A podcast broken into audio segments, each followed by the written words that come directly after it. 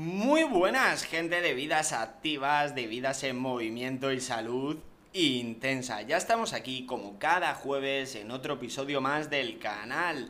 Lo primero os recuerdo mi contacto a través de Instagram por si queréis consultar mis publicaciones o hablar conmigo. Es todo en minúscula salud barra baja intensa y ahí hablamos de lo que queráis. También os recuerdo la cuenta de Instagram de contenido fitness que llevo en conjunto con mi compañera donde podéis consultar nuestras publicaciones y hablar con nosotros. Es todo en minúscula fitness barra baja en barra baja cholas y ahí podéis hablar con nosotros.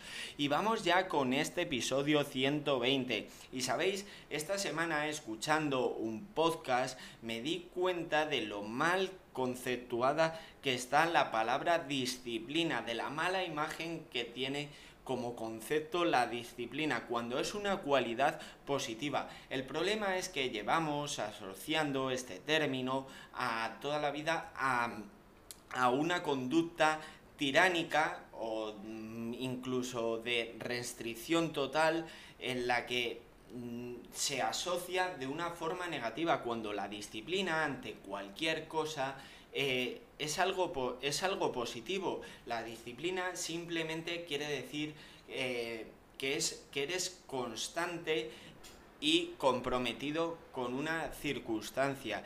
Y es que esa es la reflexión que os quería traer hoy. Cómo por culpa de mm, una imagen equivocada tenemos la idea de que algo positivo es una, una cosa negativa. Y con esto ocurre en muchísimas cosas. Y bueno, os expongo el tema de hoy, que es que vamos a ver siete síntomas o siete señales de que estamos alimentándonos demasiado poco, de que necesitamos comer un poquito más. Y dicho esto, puestas las cartas sobre la mesa, empezamos. Bueno, como ya sabemos, la bajada de peso graso, nuestra reducción de porcentaje de grasa corporal viene determinada por el déficit calórico.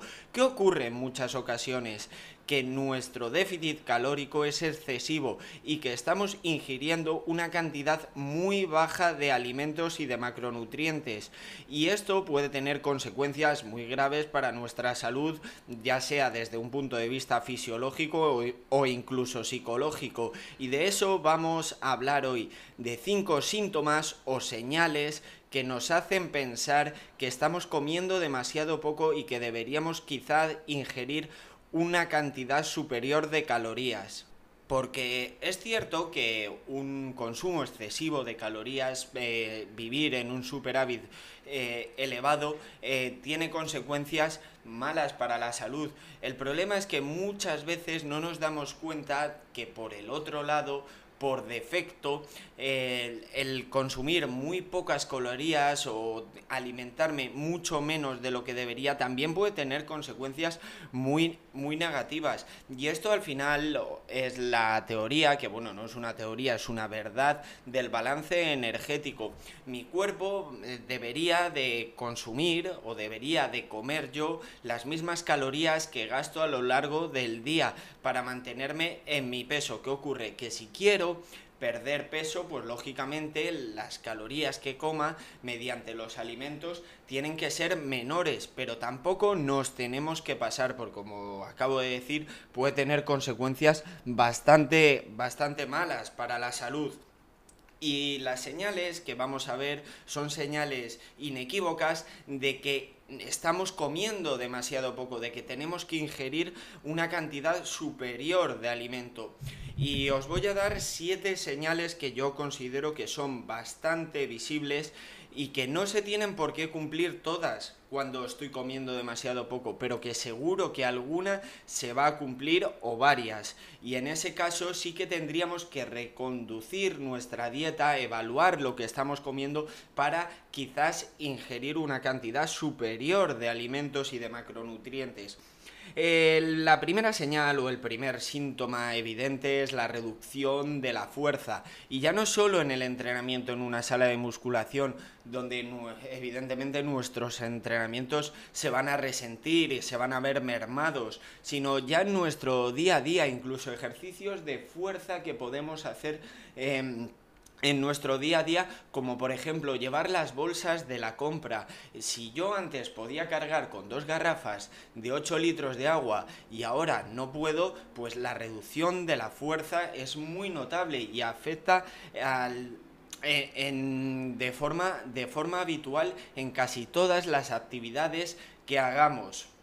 Unido a esto, también está la, como segunda señal la fatiga constante o el cansancio constante, esa sensación de vivir agotado, de cuando estoy reunido, por ejemplo, tengo esa facilidad o esa inconsciencia que mi cuerpo tiende a sentarse, tiende a no moverse y es porque tengo unos niveles de energía muy bajos. Mm, normalmente no nos damos cuenta de esta circunstancia, pero si te paras a pensarlo, por ejemplo, te reúnes con unos amigos y estáis todos de pie en un cóctel, por ejemplo, y tú tienes esa necesidad o de forma involuntaria tiendes a acomodarte, a sentarte, porque te sientes cansado, eso es una señal de que mi alimentación está siendo muy baja.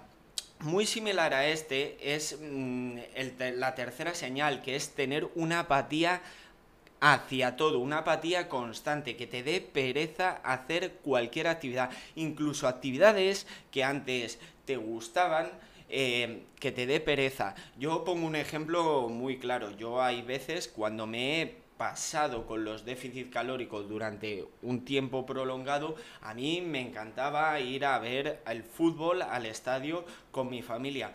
Pues incluso tenía apatía, indiferencia, pereza por algo que me gustaba. Y era claramente porque mis niveles de energía no estaban para eso y me producía esa falta de ganas hacia todo lo que hacía, incluso hacia actividades que a mí me gustaban. Otro punto muy similar o señal muy similar o bueno que viene ligada a la psicología es el aumento de la irritabilidad, o sea que soy una persona mucho más irritable, que me molesta mucho más, mucho más las cosas cosas que pues por lo general pueden producir una incomodidad moderada se vuelven bastante incómodas y bastante molestas y es que todo lo que hagan o lo que me digan me va a sentar mal y me las voy a tomar de peor forma. Esta alteración del carácter no es común a todo el mundo, pero sí que a muchas personas les pasa que cuando tienen un déficit calórico me muy grande durante un tiempo prolongado, su carácter va empeorando, tienen peor humor. Y es que la sensación de vivir con hambre, de falta de energía, lógicamente te va a producir desde un punto de vista psicológico un agotamiento que va a hacer que cualquier cosa te moleste. Bueno, estas cuatro primeros señales creo que son bastante evidentes y que cualquier persona que le esté faltando o que tenga una alimentación muy limitada va a experimentar. Vamos ahora con otros tres puntos que quizá no son tan evidentes, pero que si los analizas también Em, te vas a dar cuenta de que son señales inequívocas de que necesito alimentarme más.